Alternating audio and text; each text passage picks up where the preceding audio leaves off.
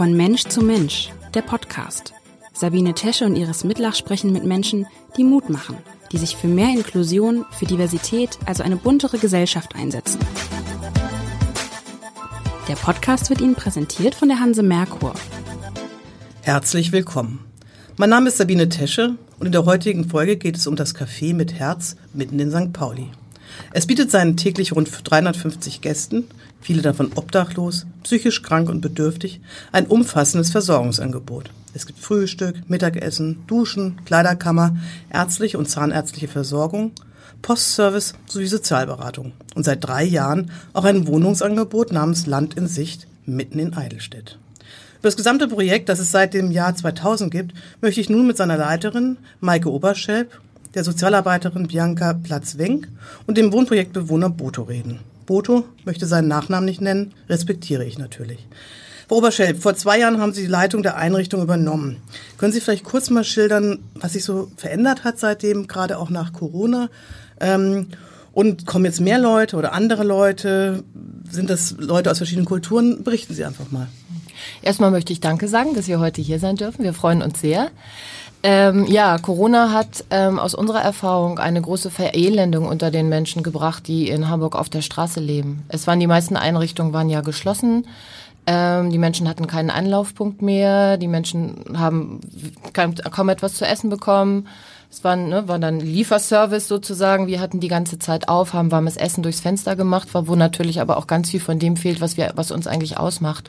Dass man einen Ort hat, wo man hingehen kann, wo man mal zur Ruhe kommen kann, wo Gespräche stattfinden, wo auch Kleiderkammer war geschlossen, die Duschen waren geschlossen, die Toiletten waren geschlossen. Also all das, was die Menschen eigentlich in Einrichtungen wie unseren brauchen, war halt komplett weggefallen. Also was ihnen so ein bisschen Würde auch gibt, oder? Würde, das, was wir alle brauchen, einfach eine Hygiene fürs tägliche Leben, Essen, Kleidung, all das war einfach weg.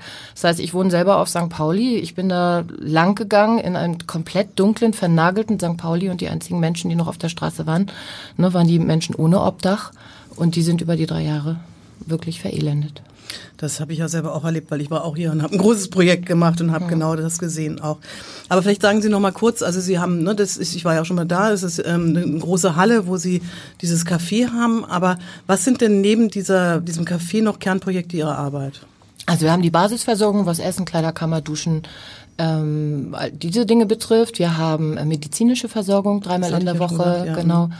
Wir haben Zahnärzte sind bei uns, wir haben Sozialarbeit, was ja die Nachhalt, ne? Wir, wir, wir, unser Prinzip ist ja nicht einfach nur die Basisversorgung zu Menschen machen, so hält man ja im Prinzip den Status quo, sondern die Idee dahinter ist ja Menschen raus aus der Obdachlosigkeit zu helfen. Und das geht halt nicht nur, indem man ne, ihnen Essen gibt oder Kleidung, das ist sehr wichtig, weil wenn jemand nass und, und hilflos vor einem steht, ist das das Erste, was man tun muss. Aber natürlich ist die Idee, immer die Menschen rauszubringen. Insofern ist das sozialarbeiterische Unterstützung. Viele Menschen wissen vielleicht gar nicht, dass sie, dass sie ähm, Geld von der Stadt, vom Staat bekommen können oder ähm, dass sie Krankenversicherung haben können. Das heißt, da ist dann die Anschubgeschichte. Ne? Vielleicht können die mhm. die Formulare nicht ausfüllen. Das ist sozusagen die Hilfe, um, ne, um aus dieser Situation, in der sie stecken, rauszukommen. Was ich noch mehr meinte, ist, ich habe gesehen, ist auf Ihrer Webseite noch Kältebus und diese Sachen. Also es ist jetzt durchaus, ist zwar noch Sommer, kein heißer Sommer, aber machen Sie da nicht auch irgendwas mit dem Kältebus zusammen? Ja, der Kältebus ist ja, also wir haben so im Prinzip zwei Winterprojekte. Der Kältebus, ne, da fährt ja die Menschen von, von der Platte oder von den Orten, wo sie liegen, ähm, in die Einrichtung des Winternotprogramms. Wir schließen damit sozusagen eine Lücke, die ja eigentlich das Winternotprogramm hat, nämlich der Mensch ist auf der Straße, kommt aber vielleicht gar nicht ins Winternotprogramm.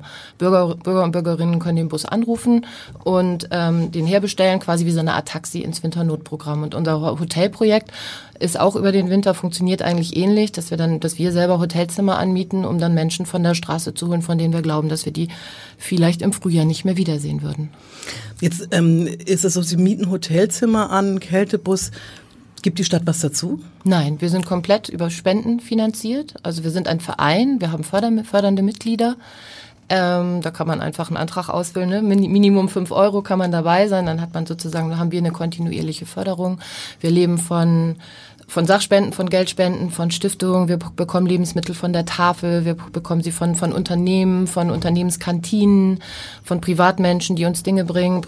Die uns Geld spenden. Mhm. Also es ist, eine, es ist breit aufgestellt in, in, Geld- und Sachspenden. Da haben wir alle wieder Glück, wir ja auch vom Verein Hamburger Abendblatt hilft, dass wir eine sehr großzügige Spenderschaft in Hamburg haben, sowohl Unternehmen als auch Privatleute, die Not von Menschen sieht und da eben auch Geld geben.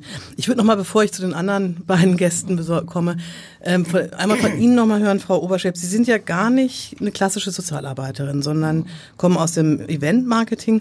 Was hat Sie denn gereizt, die Leitung von so einem doch sehr umfangreichen, kniffligen Sozialprojekt zu übernehmen? Wo auch, also es ist ja, ne, wir wissen alle, im Marketing kann man gut Geld verdienen, in der Sozialarbeit eigentlich selten.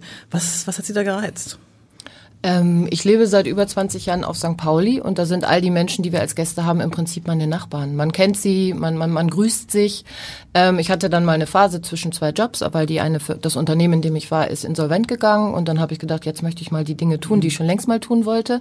Mich einbringen in den Stadtteil, auch äh, sozial. Also wo ich dachte, das große Rad der Welt kann ich wahrscheinlich nicht verändern zum Guten, aber ich kann bei mir in der Nachbarschaft anfangen. Und weil ich ähm, Obdachlosigkeit ist, ne, einfach weil es, weil es im Stadtteil ist, ähm, war dann die Idee, einfach mal ins Café mit Herz zu gehen. Da hat mich auch sehr gereizt, dass es halt weder kirchlich ist noch von der Stadt, also eine komplette Unabhängigkeit hat.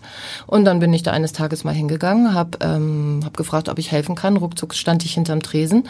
Daraus sind dann fast zehn Jahre ehrenamtliche Arbeit geworden. Und jetzt hat es, ist es gemündet in einen hauptamtlichen Vertrag. Und ich freue mich sehr, dass das ja. Ich finde ja auch ehrlicherweise, dass das Sinnerfüllende der Arbeit, da kann man noch so viel Geld verdienen, wenn es keinen Sinn macht und äh, wenn es eben nur um Deo geht und hier geht es um wirkliche Menschen, macht einfach einen Unterschied und das ist wirklich, also finde ich toll, wenn Menschen wie Sie, die aus dem Fach kommen und auch eine Professionalität haben und dann auch einen anderen Blick auf Dinge haben, sagen, ne, ich gehe in die soziale in den Sozialdienst, ich stelle mich sozusagen in die Sozialdienst der Gesellschaft, finde ich ganz großartig. Ich würde aber gern zu Ihnen kommen, das machen Sie ja auch, Frau Platzwenk. Sie sind ja schon länger als Sozialarbeiterin bei dem Café mit Herz. Wofür steht die Institution? Was glauben Sie, wenn Sie jemand anders oder uns, unseren Zuhörern das erzählen? Was ist das ganz Besondere daran? Da möchte ich so ein bisschen vielleicht an die Sinne, ans, ans Herz gehen. Also das ganz Besondere des äh, Cafés mit Herz ist die Niedrigschwelligkeit. Jeder Gast kann mit allen Problemen, die er hat, einfach so reinkommen ihm oder ihr wird geholfen. Das ist so das Besondere daran. Und nach knapp drei Jahren, wo ich jetzt dort tätig bin, ist das Kaffee mit Herz für mich immer noch eine große, große Wundertüte. Also was die Menschen betrifft, die reinkommen. Also wir haben ganz fantastische Gäste. Mein Fokus ist mehr auf den Fähigkeiten, was bringen die Gäste mit, was können sie. Und das äh, finde ich so ganz fantastisch, sage ich jetzt mal so. Was ist das denn für Sie, Boto? Ähm, Sie sind ja da auch irgendwie, weiß ich, reingestolpert oder haben davon gehört. Ähm, erinnern Sie sich noch, wie war das für Sie das erste Mal und ähm, wie, was ist das jetzt für Sie geworden? Das erste Mal, man geht dahin natürlich ähm, ganz einfach schon auf, aufgrund des Angebotes dort, ähm, was das Essen angeht. Und man kriegt dann äh, Stück für Stück auch tatsächlich durch Gespräche auf der Straße mit, was dieses Café eigentlich äh, an Arbeit leistet, an Arbeit bietet. Und ähm, das ist ein Ort zum Wohlfühlen, sage ich ganz einfach mal. Man äh, darf wieder in Ruhe essen, man darf da duschen, man darf alles Mögliche. Ähm, und ja, es ist im Endeffekt, ähm, wenn man tatsächlich hilflos ist auf der Straße und man braucht Hilfe, ist das ein unglaublich guter Anlaufpunkt. Ich war ja schon dort und zwar 2019 habe ich nochmal nachgeguckt. Ähm, da habe ich das Projekt besucht und zwar wir als Abendblattverein Hamburg Abendblatt hilft liefern ja schon seit Jahren äh, Weihnachtspäckchen dort an das Café mit Herz. Und ich war da, war bei der Weihnachtsfeier und das mache ich, ich gehe immer zu verschiedenen Institutionen, jedes Jahr woanders hin. Und äh, ich habe jetzt nicht die Päckchen übergeben, sondern ich habe einfach die ähm, Besucher der Weihnachtsfeier ähm, gefragt, was das Päckchen für sie bedeutet. Und ähm, auch, ich muss auch eine Geschichte machen, habe ihre Lebensgeschichte gehört. Und mich, für mich war ehrlicherweise, hat das sehr berührt. Einmal ähm, wie sehr natürlich auch die, die sich über dieses Geschenk freuen. Es ist ja für viele von denen das einzige zum Fest aber wie sehr die Institution wirklich hilft. Also das ist ähm, so umfassend. Ich war wirklich selten so berührt äh, nach einem Termin. Ähm, und wie gesagt, ich habe ja viele. Aber es ist ja nicht nur alles Zuckerschlecken, nehme ich an. Was sind so die größten Probleme, die Sie, auf die Sie so bei Ihrer täglichen Arbeit stoßen? Also gibt es so eine Begrenzung der täglichen Gäste, die sagen so 350, aber vielleicht wollen auch mehr rein. Es gibt sicher auch Betrunkene, die kommen oder vielleicht gibt es auch aggressive. Wie gehen Sie damit um, Frau Platzwenk? Also unsere Tür steht für jeden offen, auch für die Gäste, die einen Überndurst getrunken haben, sage sag ich jetzt mal so die Alkoholiker sind. Wir haben uns auf die Fahne geschrieben, jeder darf rein, egal mit welcher Problematik. Und wir versuchen auf jeden Gast individuell einzugehen. Ja, also ich manchmal denke ich es auch so, ne, wir machen es eigentlich wie jeder Kneipier, ne? Man, man redet den Menschen gut zu und wenn es gar nicht geht, sagt man einfach, ne Mensch, komm morgen noch mal wieder und ein bisschen besser und das funktioniert super. Meine größten Probleme sind eigentlich die, dass wir die Arbeit, die wir leisten, die Sozialarbeit, die wir machen, die medizinische Unterstützung, ähm, dass wir mit unserem Latein dann oft am Ende sind, ähm, dass wir eigentlich Menschen, wenn die mehr Hilfe brauchen als das, was wir geben können, wenn es zum Beispiel auch um psychische Probleme gibt, ne, da hat Sozialarbeit einfach auch mal ihre Grenzen und wir haben eigentlich keinen Ort, wo wir die Menschen dann hinschicken können. Die sind in der Regel alle ohne Krankenversicherung. Ne, für, für, für Menschen mit Krankenversicherung ist es schon schwer, einen Therapieplatz zu kriegen, irgendwo, der einen über Jahre begleitet, damit man irgendwie ne, die Traumata oder was auch immer man hat, äh, aufarbeiten kann. Und für, und für unsere Gäste ist es eigentlich unmöglich. Und so ist es eigentlich auch mit, mit Krankenhausaufenthalten. Wir kriegen eigentlich Menschen nur als Notfall ins Krankenhaus, dann sind die aber so schnell wieder draußen, so schnell kann man oft gar nicht gucken. Kann man den Krankenhäusern nicht mal einen Vorwurf machen, ne? Wenn es keiner bezahlt, wird es halt nicht gemacht. Die sind dann so schnell wieder bei uns, eigentlich nicht, nicht kuriert, nicht geheilt und sind dann umso schneller eigentlich auch schon wieder zurück im Krankenhaus. Und das ist so, auf der einen Seite macht man unglaublich viel Arbeit und auf, ne, hilft den Menschen und auf der anderen Seite wird es eigentlich wieder zunichte gemacht, weil, weil es dann kein, kein Auffangort gibt. Und letztlich, was ich immer sage, ist, Obdachlosigkeit kann man ja auch eigentlich nur durch Obdach ähm, aufheben. Ne? Da, ja, da beißt die Maus keinen Faden ab. Und wenn wir Menschen nicht in eine Wohnung schicken können, weil wir es einfach nicht haben, dann können wir denen noch so oft Bürgergeld und sonst ne, all ihre die Dinge, die sie brauchen, können wir ne, können wir erarbeiten mit den Menschen. Aber wenn wir sie dann doch immer wieder auf die Straße schicken müssen, dann ist das so oft vergebens. Wunderbar, da haben Sie direkt das nächste Projekt nämlich mhm. angesprochen. Es wurde ja am 1. Oktober ähm, 2020 hat äh, Café mit Herz das Wohnprojekt Land in Sicht eingeführt. Ähm, Sie haben eigentlich schon erklärt, warum es eigentlich notwendig ist, sowas zu haben. Aber vielleicht, ich, Sie führen das, glaube ich, Frau Platzwenk, äh, können Sie uns kurz erklären, welches Konzept dahinter steckt, wie das so funktioniert? Offensichtlich haben Sie ja doch dann ein paar Wohnungen, wenn auch nicht viele. Ja, genau. Das Café mit Herz hat sechs Wohnungen angemietet vor knapp drei Jahren. Die Wohnungen liegen in, in Hamburg-Eidelstedt und bieten Platz für sieben Bewohner. Eine Wohnung ist eine Dreizimmerwohnung, die anderen sind äh, Zweizimmerwohnungen. Wie gesagt, sieben obdachlose Gäste. Wir nennen sie auch Wohngäste, weil das bei uns ein Wohnen auf Zeit ist. Können dort einziehen, sich regenerieren, ihre Papiere in Ordnung bringen ihre Altlasten bearbeiten, soweit sie es wollen und soweit das möglich ist, um dann wieder in ein neues Leben zu starten. Ja, Sie haben jetzt das Eidelstedt, ne? Also vorher St. Pauli, das kennt man alles. Ich, ich wohne selber in der Nähe von Eidelstedt, das und die sind offensichtlich im gut bürgerlichen Teil. War das auch ähm, Teil des Konzeptes oder haben Sie einfach genommen, was Sie bekommen können? Das ist ja auch eine Form von Inklusion dann, oder? Ja, es hat sich dann so entwickelt. Wir haben natürlich das genommen, was wir bekommen können. Also so, es war schon sehr schwierig, an Wohnungen überhaupt ranzukommen und das umzusetzen. Wir hatten großes Glück, dass die sechs Wohnungen in einem Haus sind wirklich in einem gutbürgerlichen Umfeld. Ich merke, wie hilfreich das auch ist. Die Leute gucken vom Balkon, die da einziehen und sagen, ups, ja, die Nachbarn, ja, so sehen die ja aus. Okay, dann ziehe ich mir wohl auch mal eine neue Hose an. Also so, es läuft dann von alleine, sag ich mal. So wie ich meine Arbeit auch sehe. Ich versuche mich ja irgendwie auch überflüssig zu machen und suche Sachen, die ich nur anschiebe und dann läuft das alleine. Jetzt sind es, wie gesagt, sieben Leute, die dort reinziehen können. Ähm, nach welcher Auswahl? Ich meine, die haben eine Masse von 350 Leuten und vielleicht die Hälfte, keine Ahnung, so vielleicht Wohnung. Mhm. Wie ist die Auswahl? Also die Auswahl ist eigentlich so, ich halte mich ja sehr oft im Kaffee mit Herz auf, habe auch eine Zeit lang mal mit das Frühstück mit ausgeteilt, lerne immer ganz viele Leute kennen und dann ist es nach über 30 Jahren Berufserfahrung so ein Gespür, den spreche ich jetzt mal an oder die spreche ich jetzt mal an. Wir haben selten, dass die Leute auf uns zukommen. Wir haben aber auch das Projekt nicht so publik gemacht, weil wir auch Sorge hatten, dass wir so überlaufen werden. Also so, die Gäste kommen aus unserer meine Wohngäste, sage ich jetzt mal ein Düdelchen, meine, kommen aus unserer Gästeschar. Ich lerne sie auf Platte kennen, ich lerne sie draußen kennen, ich lerne sie im Café mit, mit Herz kennen, spreche sie an Und dann kommen wir ins Gespräch, ich trinke mit dem Kaffee und esse mal zusammen mit dem Mittag und dann gucken wir weiter, was entwickelt sich da. Da würde ich auch gern zu Ihnen kommen, Bodo. Sie sind 59 Jahre alt und Sie wohnen seit Anfang April, also noch gar nicht so lange in der Zwei-Zimmer-Wohnung des Wohnprojekts. Wie war Ihre Situation vor dem Einzug? Also was hat Sie überhaupt in die Situation gebracht? Wie sah Ihr Leben vorher aus? Vielleicht können Sie jetzt nicht ellenlang, aber so ein bisschen die Kernmomente Ihres Lebens vielleicht zurück erzählen. Ähm, bis vor drei, vier Jahren gutbürgerliches Leben, wie es eigentlich jeder führt. Haus, Familie und, und, und. Ähm, es gab ähm, eine Scheidung, es gab eine Lebenskrise und ja, da fing meine Reise im Endeffekt an. Hm, meine Reise, mehrere Stationen in Deutschland tatsächlich durchgemacht, mir einige Städte mal angeguckt. Äh, zum Schluss in Hamburg gelandet, ähm, beklaut worden, äh, keine Papiere mehr gehabt, keine Wohnmöglichkeiten mehr gehabt. Ähm, an dem Abend gleichzeitig ins Pikas. In diesem Pikas habe ich mich acht Monate lang aufhalten dürfen. Ähm, das war bisschen zu grauenhaft.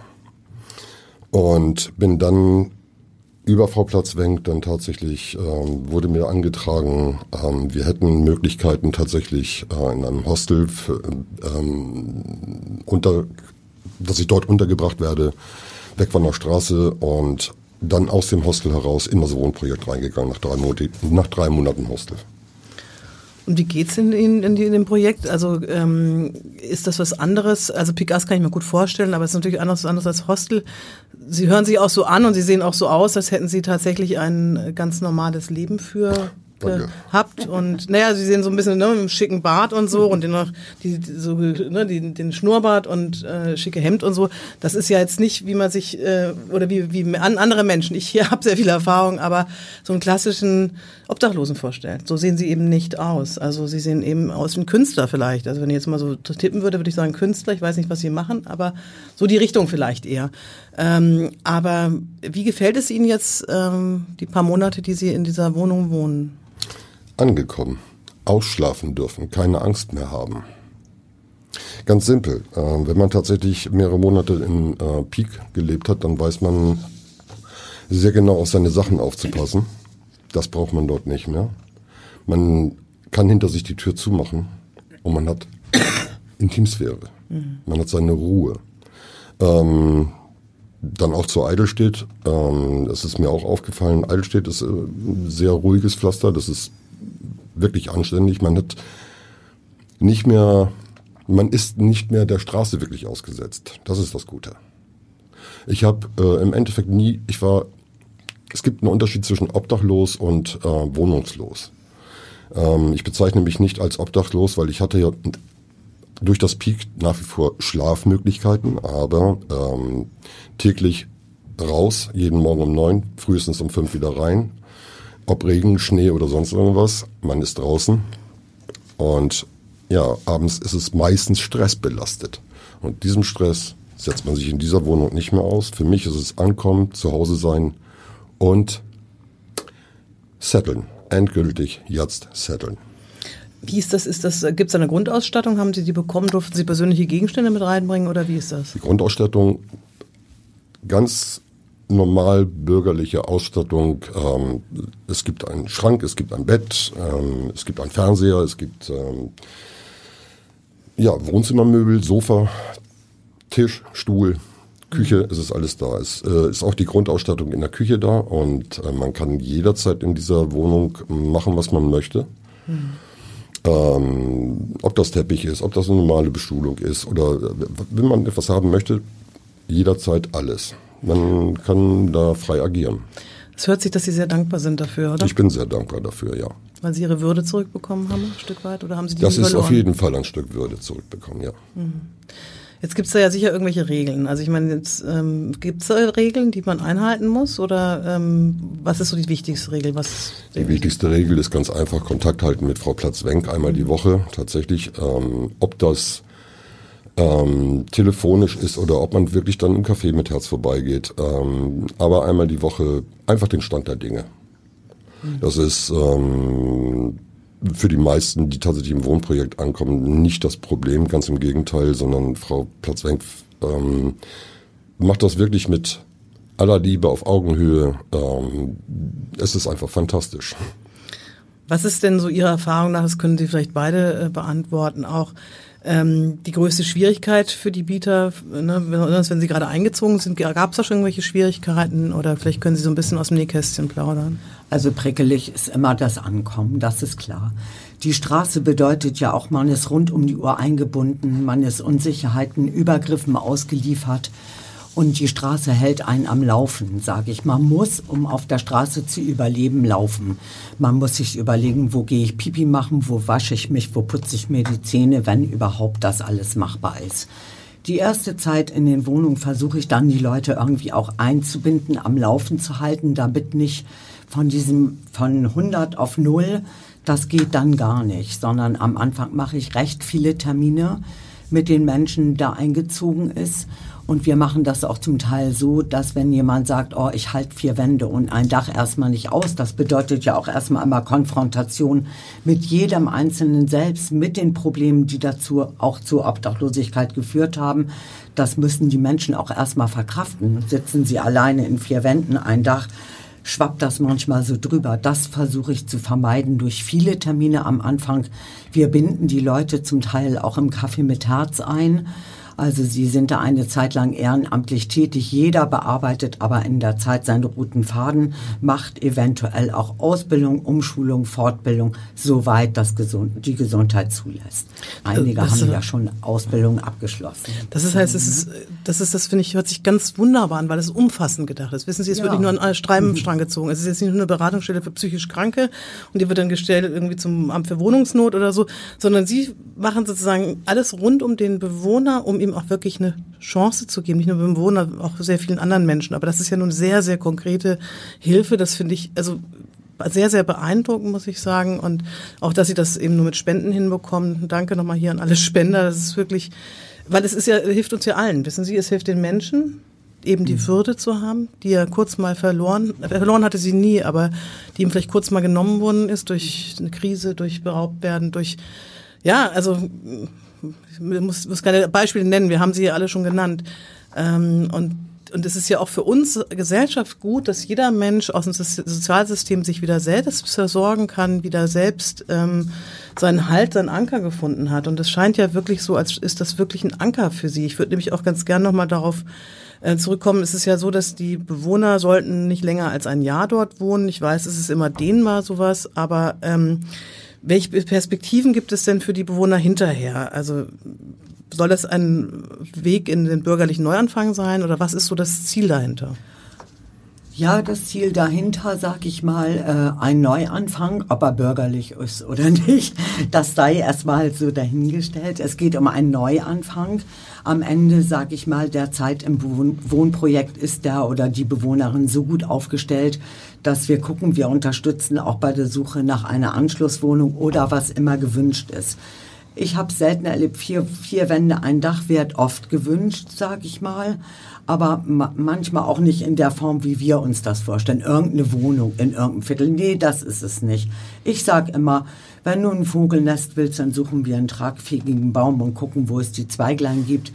Also ein Bewohner zum Beispiel als Beispiel zu sagen, der hatte den Lebenstraum, in ein, äh, Wohn ein Wohnmobil zu haben. Das schien erstmal nicht umsetzbar, kostet Geld, dies, das. Aber ich sage immer, das Kaffee mit Herz ist wirklich wie eine Wundertüte. In dem Moment rief eine Spenderin an und sagte, wir haben hier ein Reisemobil. Ich dachte, das darf doch nicht wahr sein. Wir haben sofort zugegriffen, sind super dankbar der Bewohner also wohnt jetzt im Reisemobil auf einem festen Standplatz und mehr kann man doch gar nicht wünschen. Also es ist ganz wunderbar. Da würde ich gerne nochmal zu Ihnen kommen, Boto, bevor wir zum, zur Schlussfrage kommen. Sie sind seit April da. Sie haben jetzt, sagen wir mal, grob Jahr nochmal, um nicht nur anzukommen, sondern sich eine Perspektive aufzubauen. Haben Sie da schon irgendwelche Ideen? Ich bin jetzt seit, ähm, wie gesagt, April dabei, ähm, habe meine Zeit erstmal gebraucht, um überhaupt Wohnung wieder zu begreifen. Äh, schaue mich natürlich auch um, ähm, wo Wohnungen sind, wie teuer sie sind und so weiter, weil äh, wenn man tatsächlich vom Bürgergeld lebt, dann weiß man, dass man nur einen bestimmten Zuschuss bekommt oder bestimmte Mieten auch tatsächlich nur getragen werden. Das heißt, Es ist schon schwierig, dann tatsächlich auch äh, bezahlbare Mieten an einem Platz zu finden, der nicht unbedingt in der Nähe vom Kiez ist. Ja. Ich will da auch nicht wohnen, ehrlich. Ich wundere Sie, Frau Oberchef, dass Sie da wohnen. Ich wohne weit außerhalb bürgerlich. Ja, ja ich habe ich hab, ähm, das letzte Jahr wirklich äh, jeden Tag auf dem Kiez verbracht. Ich habe da Schmuck verkauft. Ich habe äh, ja Leute spontan über den Kiez oder St. Pauli geführt oder ähm, wenn man das wissen wollte, tatsächlich auch mal durch die Innenstadt untereinander. Also ich habe bis ähm, hin zu dieser Wohnung eigentlich nie vom Bürgergeld gelebt, habe mich dann aber letztendlich dazu entschlossen und aufgrund der Tatsache dann natürlich auch die Wohnung über Frau Platzwenk dann bekommen, dankenswerterweise. Mein Sprung wird wieder eine Wohnung sein, auf jeden Fall, aber ich weiß inzwischen, dass ich auch inzwischen ein bisschen Ruhe brauche. das verstehe ich, aber ist es so, Sie haben ja auch, äh, wie ich weiß, eine ziemlich gute Ausbildung. Ähm, äh, und haben eine Ausbildung, haben auch jahrelang darin gearbeitet. Ich weiß nicht, ob Sie sagen wollen, was Sie gemacht haben, aber ähm, es gibt ja nicht nur Wohnungen, sondern Sie sind jetzt 59. Möchten Sie auch wieder arbeiten und wenn ja, was? Zurzeit versuche ich, wie gesagt, erstmal zu mir zu kommen. Arbeit, ja, ist noch in meinem Kopf, äh, keine Frage, natürlich, aber äh, in meinem alten Beruf in der IT werde ich in meinem Alter nicht mehr unterkommen. Das ist ein wenig schwierig.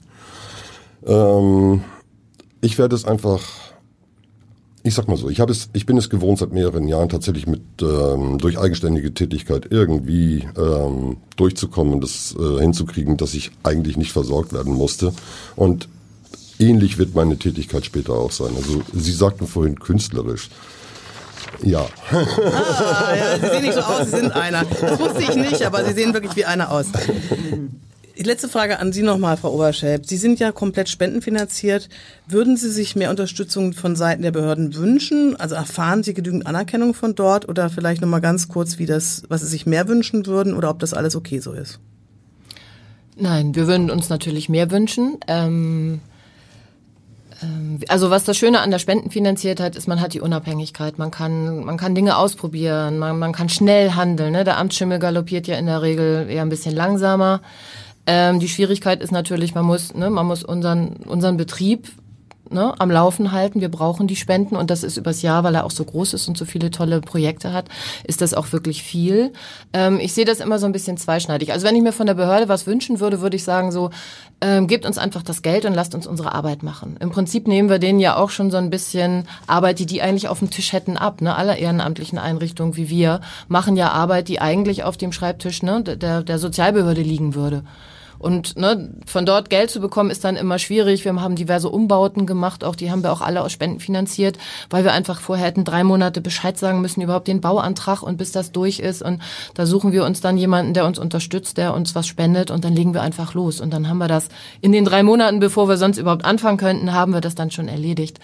Ähm, ich sehe aber auch die Gesellschaft in der Verantwortung. Also ich finde es immer nicht gut, wenn man sagt, ja, die Stadt muss, die Stadt muss, die Stadt muss, sondern wir alle, also ich sage immer so ein bisschen, wir alle verursachen irgendwie auch Obdachlosigkeit. Ne? Man muss nicht immer, wenn man eine Wohnung hat, die höchste, die höchste Grenze Miete ausreizen, jeder, der privat ist. Das muss kein Unternehmen tun, das muss kein Privatmensch tun. Ich stehe auch immer so ein bisschen auf dem Kriegsfuß mit, mit Airbnb, wenn es zumindest so gewerblich ist, dass jemand, also das bei mir in der Straße auf St. Pauli, Touristenviertel kenne ich das, Mietwohnungen werden leer gemacht, um dann ne, für nicht für 500 Euro im Monat, sondern für 100 Euro die Nacht vermietet zu werden. Oder diese prekäre Arbeitsverträge vielleicht in Fleisch, ne, Fleischgeschichten, ne, Fleischbetrieben, die wir alle kennen.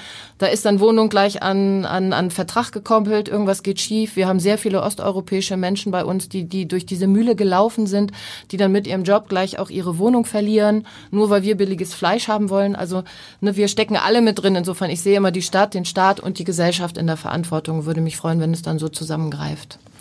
Das hoffe ich sehr für Sie. Ich danke Ihnen allen herzlich für Ihr Kommen und das offene Gespräch. Ich wünsche Ihnen natürlich weiterhin viel Erfolg. Sie machen wirklich hervorragende Arbeit. Ich konnte mich ja selbst überzeugen. Vielleicht sehen wir uns auch noch mal bei einer Weihnachtsfeier. Es fängt jetzt ja schon wieder an. Wir sind schon wieder dabei, Weihnachtspäckchen äh, Anfragen anzunehmen. Ähm, weil auch diese Weihnachtspäckchen eben eigentlich auch genau für ihre Gäste gemacht sind. Für Menschen, die sonst nur wenig Kontakte haben, psychisch krank sind, auch finanzielle Probleme haben und für dieses Päckchen ähm, ein wahres Geschenk ist, oft das einzige zum Fest. Und deswegen hoffe auch ich, hier auch in kleinen Spenden auf, dass wieder ganz viele Leute spenden und Kinder malen und basteln, die Leser, damit wir dieses Geschenk machen können und damit sie eine schöne Weihnachtsfeier haben. Herzlichen Dank Ihnen. Dieser Podcast wurde Ihnen präsentiert von der Hanse Merkur. Weitere Podcasts vom Hamburger Abendblatt finden Sie unter abendblatt.de slash podcast. Hier finden Sie auch alle aktuellen Podcast-Themen und unseren neuen Podcast-Newsletter.